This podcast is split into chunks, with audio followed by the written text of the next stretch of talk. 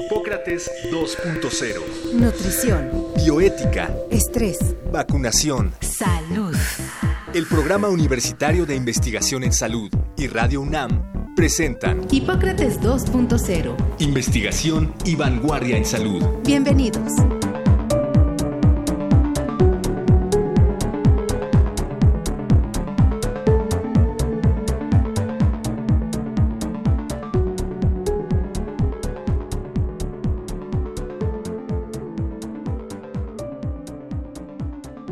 Tardes, estamos en Hipócrates 2.0, un programa sobre medicina e investigación de vanguardia en salud producido por Radio UNAM y el Programa Universitario de Investigación en Salud, el PUIS. Yo soy Mauricio Rodríguez y estoy en la cabina como cada martes con Omar López Vergara, quien saludo con mucho gusto. Hola, ¿qué tal Mauricio y amigos Radio Escuchas? Pues como lo anunciamos la semana pasada, hoy vamos a hablar de un tema complejo con muchas implicaciones no solo de salud y enfermedad, sino de políticas públicas, de movilidad y sustentabilidad, de corrupción quizás, y es el tema de la contaminación atmosférica y la salud humana. Transmitiendo, estamos precisamente desde una de las ciudades más contaminadas de México, Mauricio. Sí, de las más contaminadas, pero no la más contaminada, hasta donde pudimos hacer nuestra investigación parece que Monterrey es la ciudad más contaminada de México, pero como sea, para saber realmente cómo impacta la contaminación atmosférica y otras contaminaciones en la salud, vamos a invitar a una experta en el tema, eh, es la doctora Teresa Fortul van der Goes, que es neumóloga, doctora en ciencias, egresada de nuestra máxima casa de estudios, profesora de la Facultad de Medicina, cuya principal línea de investigación es el estudio de los daños a la salud por la contaminación ambiental. Y bueno, agradecemos también sus eh, mensajes que nos han hecho llegar. Les recordamos que los programas ya los pueden ustedes descargar desde la página www.radiounam.unam.com De todos modos, cualquier eh, otro comentario que tenga, sus dudas, quejas, sugerencias o lisuras sobre nuestro programa Hipócrates 2.0, contáctenos por Twitter. Eh, estamos en arroba Radio y arroba puis-UNAM. En Facebook también como Radio UNAM o por correo electrónico a eh, nuestras dos direcciones, radio arroba unam.mx y puis arroba unam.mx. MX. Vamos a contestar puntualmente todas y cada una de sus inquietudes. No se diga más, Omar. Amigos del auditorio, comencemos con nuestra primera cápsula aquí en Hipócrates 2.0.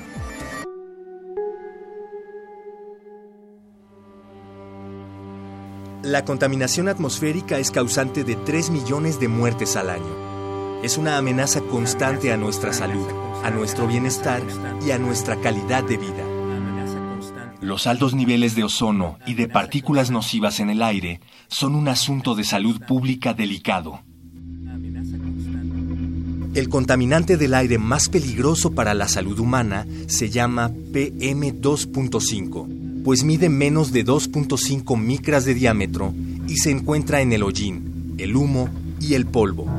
Para que un ambiente sea saludable, la Organización Mundial de la Salud considera que deben de existir menos de 35.5 microgramos por metro cúbico de aire de la partícula PM2.5. Las ciudades con mayor cantidad de este contaminante se encuentran en India, China y Arabia Saudí, aunque la ciudad más contaminada del mundo es Sabol, en Irán, con 217 microgramos de PM2.5, seis veces más del límite establecido por la Organización Mundial de la Salud. Hoy hablamos de contaminación y salud. Escuchas Hipócrates 2.0.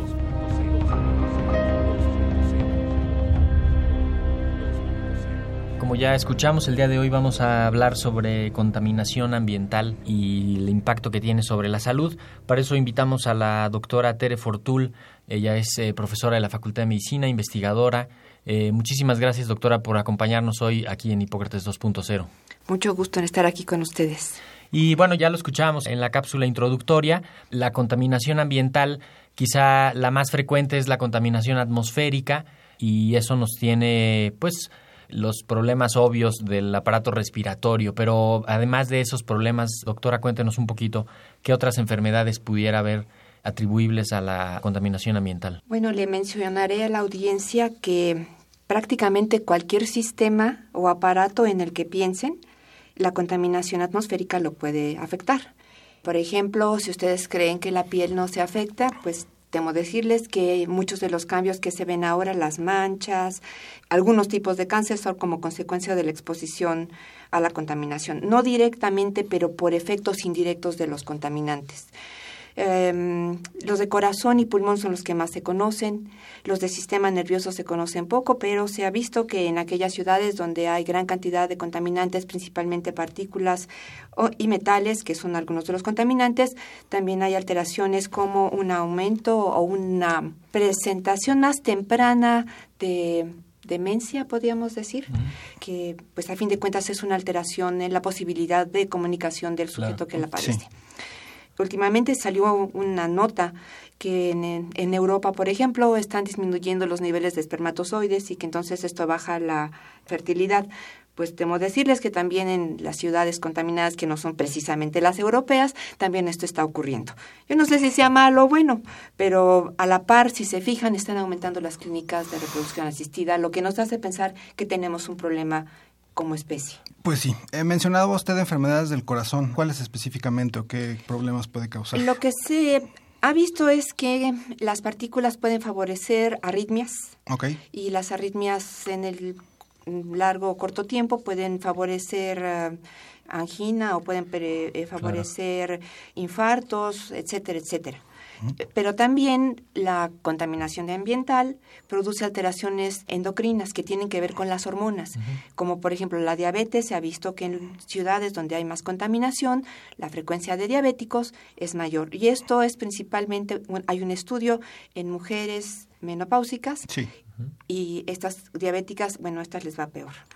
La otra es, se ha visto un aumento en los casos de eh, lesiones paratiroideas o de tiroides, de otras glándulas de alguna manera no sé si podríamos pensar que también las alteraciones en la fertilidad pudieran estar relacionadas con estas, porque se afectan los sitios que regulan la liberación de hormonas, que a fin de cuentas son las que nos dominan. Sí. Y que esto corrobora que todo está conectado. Respiramos el aire sucio, contaminado, aunque no lo veamos, son partículas muy pequeñitas, ya platicaremos de eso, y eso se absorbe en los pulmones, en el tracto respiratorio, y alcanza el hígado, el hueso, el corazón, todo. todo, Entonces estamos expuestos a sustancias tóxicas de una manera permanente. Una persona que viva pues 30 años, 20 años, 40 años en las ciudades, que ahora la mayoría vivimos en las ciudades, pues vamos a ir acumulando esos daños y quizá por eso estamos viendo enfermedades nuevas o en la clínica se están encontrando pues con otras con otras cosas que no había no la, hace hace tiempo antes de infecciones que duran más tiempo o muy rebeldes al tratamiento. El paciente se queja de nuevos síntomas que acompañan a enfermedades que antes no las tenían. Eso está ocurriendo y es posible posible que algunas de ellas sí estén asociadas con la inhalación, que a fin de cuentas es una de las vías por las que entran los contaminantes y que se asocia a las otras alteraciones que ya existían.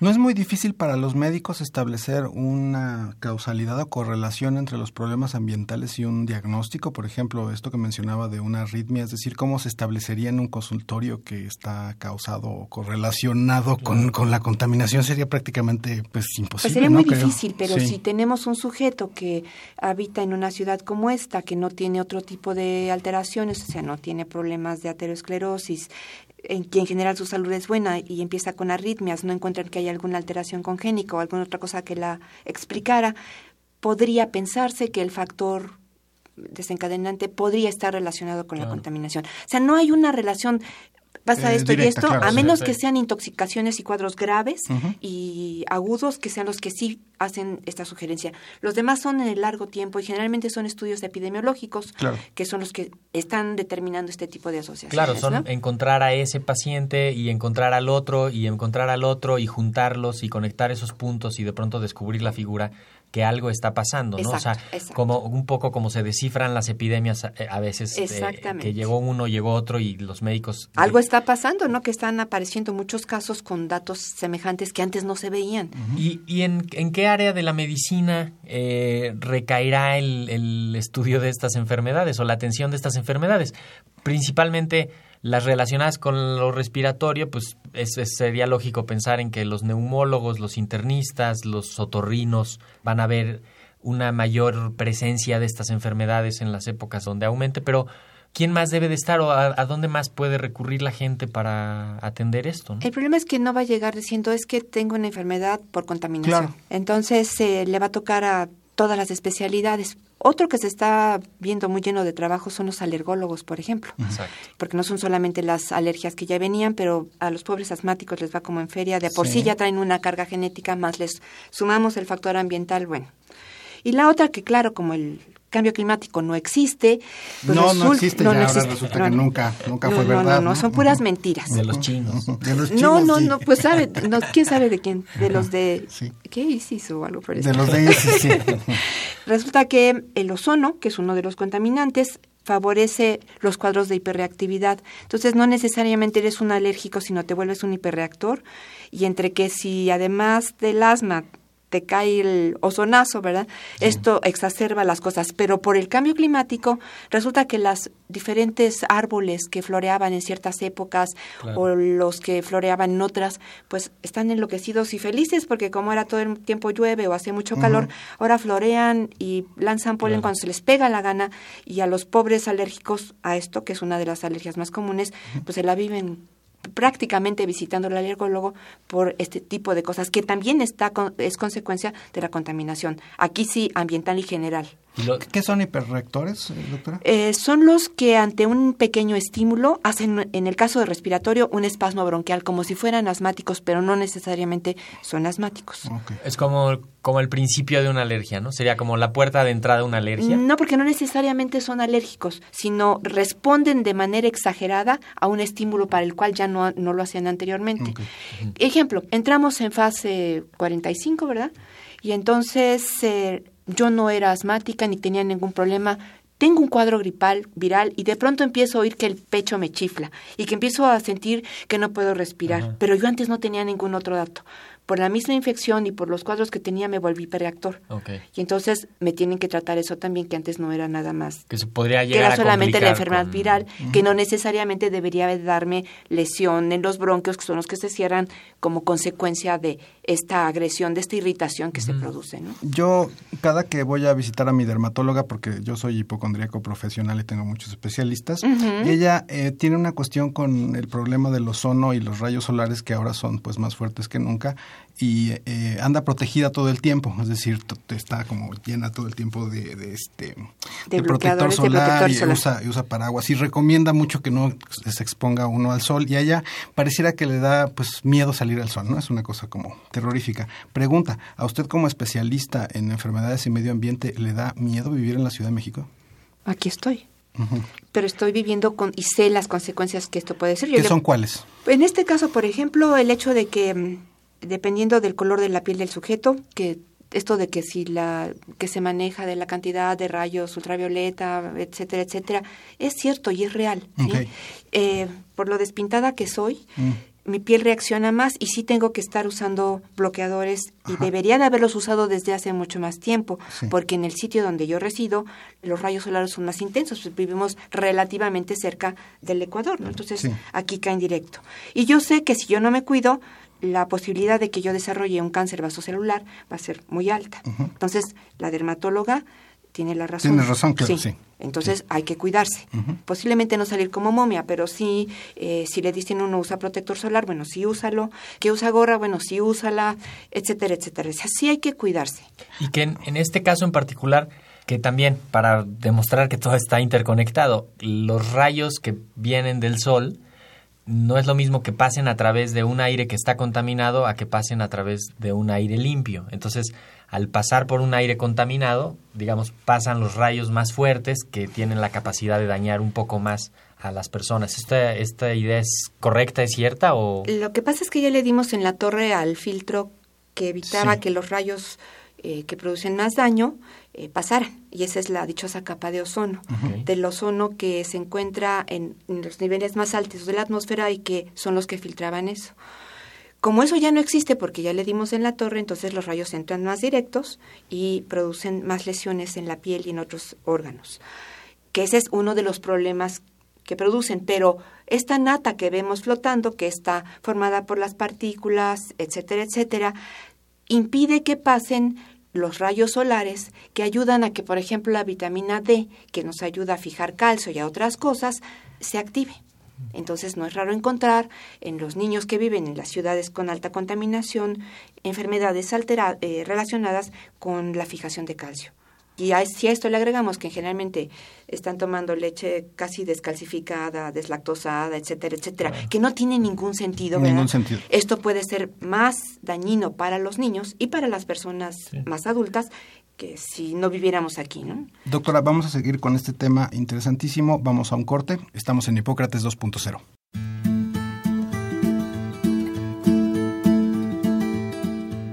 En el reporte Base de Datos Global sobre la Polución del Aire en Ambientes Urbanos 2016 de la Organización Mundial de la Salud, OMS por sus siglas, se menciona que Monterrey, Toluca, Salamanca, León, Irapuato y Silao, estas cuatro últimas ciudades ubicadas en el estado de Guanajuato, tienen mayor nivel de contaminación que la Ciudad de México.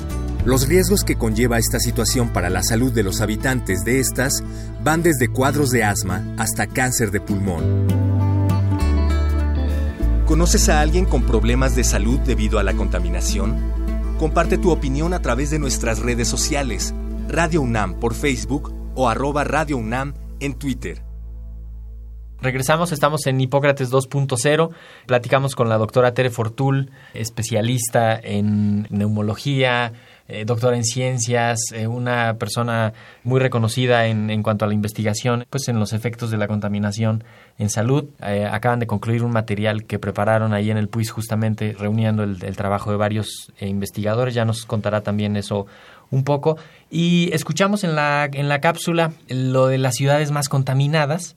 Y pues aquí mismo ocurre todo. En las ciudades ocurre la contaminación y en las, en las ciudades ocurre todo lo demás. Esta, esta idea de pues, la cultura del deporte, me, me detengo en eso ¿no? rápidamente, que por un lado se estimula a la gente que haga mucho ejercicio y que pues que vaya a los gimnasios o que tome alguna actividad. O que salga a caminar. o que salga a caminar simplemente. Y de pronto pues hacerlo en una atmósfera tan contaminada podría traer algún algún efecto dañino o no.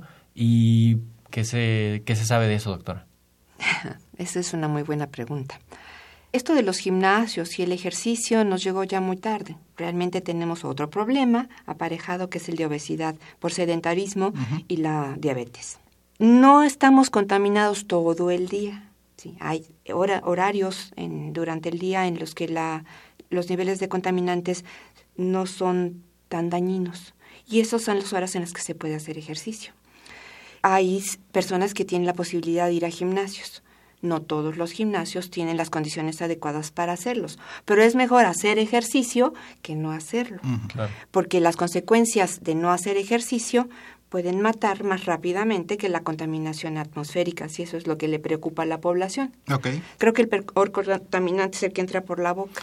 Perdón, doctora, ¿y qué, qué horas son las recomendables o cómo monitorea uno? El, la, actualmente el uh, gobierno del Distrito Federal tiene una aplicación sí.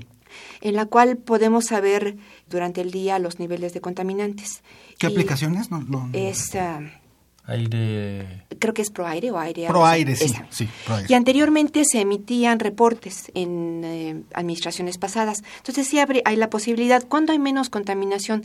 En las mañanas, sobre todo antes de que salga el sol, cuando no tenemos inversión térmica, que esto es en invierno, sí. es que todo es, aquí es todo es claro, según, es dinámico. ¿sí? Sí. Es dinámico. Entonces ahí se podría hacer ejercicio.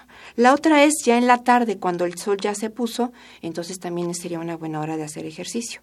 Entonces sí es cuestión de buscarle, pero sí, sí es importante hacer ejercicio, porque los beneficios que da el ejercicio ayudan mucho también a combatir los problemas adquiridos por los contaminantes o algunos contaminantes. ¿no? ¿Y cuáles son los efectos a corto y largo plazo de respirar aire contaminado? Los de corto plazo son principalmente los irritantes, que yo creo que toda la población los Sí. ha vivido, que es me pica la nariz, la tengo seca, sangrados eh, nasales, tengo muy seca la garganta, siento que el pecho se me cierra, eh, problemas respiratorios más frecuentes o más severos o que tardan mucho tiempo en curarse son los principales Dolor respiratorios. de cabeza. Los otros serían cefale, bueno, dolor de cabeza, que se conoce como cefalea, si hay una persona que ya tiene problemas cardíacos, que estos se exacerben o que aumenten. En los sujetos que mm, son diabéticos también podría esto está saliendo últimamente, ¿no? en las ciudades que están continuamente contaminadas, los cuadros, o el, es algo que estamos probando nosotros. Si tú vives en una ciudad contaminada y además eres diabético y tienes problemas para controlar tu diabetes, pero porque si tomas tus medicamentos, si haces lo que te dices, es muy probable que el factor ambiental también esté participando. Eh, me detengo un segundito ahí, dice, es lo que estamos investigando y es lo que... ¿Quién hace esas investigaciones? ¿En dónde ocurren esas investigaciones?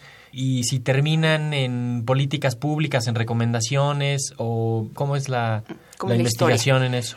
Hay estudios ya reportados en otros países de estos eventos. De hecho, me voy a desviar un poco, cuando mencionaban del aire que respiramos, una parte de lo que respiramos pasa por la nariz. La nariz es un buen filtro cuando está en buenas condiciones. Pero muchos de nosotros respiramos por la boca, sobre todo los niños. Y entonces parte de las partículas se quedan atoradas en la parte de atrás de la garganta, como la llamamos, y nos los tragamos. Esos se van por otra vía. Y se ha visto que también en los sitios muy contaminados, los cuadros que afectan o las también afecta a la flora intestinal y se ha visto, por ejemplo, cuando hay picos de contaminación que llegan más niños o más gente a urgencias con cuadros de apendicitis o con problemas de agudización de cuadros de colon irritable o enfermedades intestinales, porque no nada más lo respiramos, ahí va, también lo tragamos. Hasta diarreas, podría aumentar la frecuencia de diarreas. podría ser, pero esas podrían ser también, porque también tenemos otro problema de contaminación por bacterias y por mala higiene, etcétera, etcétera. Doctora, ¿y qué hacemos? Porque digo, en el caso de la diabetes, pues tenemos la opción de checarnos y de hacer ejercicio, de tomar metformina cuando sea indicada y así, pero en el caso de la contaminación, si vivimos en la Ciudad de México, o en Monterrey, que es la ciudad más contaminada del país, o, en estas ciudades este, con mucha contaminación, no, no, podemos hacer mucho, parece, activamente para cuidarnos, o no lo sé, le lanzo la pregunta. Pues yo creo que el problema es, dejamos ya pasar mucho tiempo para las cosas, Entonces, si ya decidiste vivir en la Ciudad de México, lo que tienes que hacer es conocer los horarios de los contaminantes, hacer caso cuando se te dice que no salgas y estar al pendiente de este tipo de situaciones. Eso de que no uses el carro, no respires, no te muevas, eso está difícil. Ojalá y el em, transporte público fuera tan maravilloso que todos dejáramos el carro en la casa y no lo usáramos. Pero también sería ideal, si no me facilitas eso, que me dieras las oportunidades de usar transporte que fuera menos contaminante. Esa es una. ¿Qué puedo hacer? Bueno, pues caminar cuando esto me sea permitido y no usar carro, que eso se dice mucho. Usar la bicicleta, claro si te respetan y no te atropellan, que ese es el otro problema. Y si nos vamos a todas mis, porque siempre estoy poniendo si haces y no haces, si nos vamos hacia atrás, todo nuestro problema es educación. Okay. Si yo aprendiera en la primaria que, y me insistieran que la contaminación que realmente es algo que nosotros como humanos hemos generado y que la culpa de lo que está pasando somos nosotros y que en nosotros está el arreglarlo y que si yo tiro la basura en la calle y que si no la separo y que si no me lavo las manos, esto se va al aire, que si yo tiro el agua, que si yo quemo cosas, ¿sí? todo se va a ir al ambiente y que si tú crees que porque se va a otro lado le va a hacer daño al vecino, está totalmente equivocado, lo único que hacemos es escupir para arriba, es exactamente y que si tú tienes un carro, ¿verdad?, que compraste porque tienes la posibilidad de hacerlo y pues tiene 25 años y entonces decides, no, pues le voy a hacer el brinco o lo voy a ir a llevar al Estado de México, etcétera, etcétera. Esto se llama civismo. ¿sí? Y regresamos a esa educación. Todo lo que nos está pasando, en parte es por eso. Las malas políticas de muchas cosas, el no prever lo que está pasando, es lo que, lo que estamos viviendo ahorita. Y prevenir otra cosa. Si yo sé que vivo en una ciudad donde los alimentos que llegan son procesados, las vitaminas que me van a ayudar a prevenir y ayudar una serie de los padecimientos que están eh, ocasionándome los contaminantes, pues las voy a tener que consumir por otro lado, en medida. Y hablando con mi médico, no voy a llegar y me los voy a tomar todos, porque las vitaminas como la vitamina C, que consideramos que es un maravilloso oxidante, antioxidante, y ahorita voy a explicar qué es eso. Sí, gracias. Si lo tomo en grandes cantidades, hace lo contrario, se vuelve prooxidante. Regreso a lo de oxidante o antioxidante. Uno de los efectos principales por los que los contaminantes producen daño es produciendo eh, daño por oxígeno a las membranas de las células. Y al alterar esto, las células se mueren, pueden mutar, a veces tratan de repararse y de ser una célula que tenía unas vellosidades que servían para limpiar el moco y las bacterias. Resulta que ya se hartó de que cada vez la matas y otra vez vuelve a hacer. Entonces, ¿qué decide el organismo? Pues ahora voy a hacer una pared y cambia por un epitelio que ya no es lo mismo, sino que ahora es una pared. Entonces ya no va a limpiar, ya no va a humectar, ya no va a producir moquito para que me ayude a transportar las bacterias y los, las células encargadas de comérselos lo eliminen, porque ya se hartó de tanto daño y entonces cambia su epitelio. Y eso lo podríamos evitar si nos hidratamos, tomamos alimentos frescos, sobre todo, claro, limpios, eh, y eso nos va a ayudar. Eso es una forma de prevenir también. Tomar alimentos frescos. Tomar frescos, que ricos en vitaminas, eh, vegetales también, y, eh, y algo más que... Ah, y hidratarnos adecuadamente. hidratarnos. Ujú. Esa es una cosa. Conocerse y cuidarse. Exactamente. Saber que el cuerpo está expuesto a diferentes cosas, pero no automedicarse, comer saludable, saber qué riesgos tengo yo en particular, ¿no? Cada persona tiene que saber qué riesgos tiene para poder actuar en consecuencia y buscar la consulta de un profesional. Quizás son como lo- las- los mensajes que procuramos siempre eh, destacar aquí en el, en el programa, que no pues que no hay una cura milagrosa, que ni las tiendas de multivitamínicos lo van a resolver todo, ni la posibilidad de automedicarse, ni el internet nos van a dar la solución. Hay que ir con un médico eh, a que vea de forma integral lo que nos pudiera estar pasando, ¿no? Voy a tomar algo que dijiste y que es sumamente importante. En algún momento de nuestra existencia, y voy a regresar a algo que, después de tantos años metida en esto, creo que esa es la solución. Han cambiado los programas en las escuelas. Y una forma de conocernos es yendo a la escuela. Ahí te enseñan. Hay una materia que se llama biología y en biología aprendes lo que es normal. Sí. Y después en la prepa llevas otra materia donde te dicen cómo funciona tu organismo y qué haces o qué no haces y qué es lo normal. Ahí eso te ayudaría a que después, ¿sí? supieras que lo que te está pasando es normal o no es normal, pero otra vez regresamos, hay que educar. Y aquí entra educación para la salud, Claro. que es algo que se debería de reforzar en las escuelas, porque si tú no te cuidas, nadie más lo va a hacer por ti, ¿sí? Doctora Fortul, pues ha sido una fortuna tenerla con nosotros. Vamos a seguir hablando con usted en Hipócrates 2.0 sobre contaminación ambiental y salud el próximo martes. Nos encantará tenerla de nuevo, Mauricio. Sí, muchísimas gracias por venir esta vez, doctora. Muchísimas gracias por la invitación y si me dejan les hago una serie. Bueno, Muchas gracias, muchas serie. gracias. Hasta luego. Nos despedimos también de ustedes. Esto fue Hipócrates 2.0. Yo soy Mauricio Rodríguez. Yo soy Omar López Vergara. Nos escuchamos la próxima semana. El Programa Universitario de Investigación en Salud y Radio UNAM agradecen tu escucha. Te esperamos la siguiente semana para platicar sobre lo último en materia de salud e investigación. En Hipócrates 2.0. Investigación y vanguardia en salud. Se despiden de ti en la producción Patti Gamboa, Héctor Castañeda y Alejandra Gómez. Hipócrates 2.0.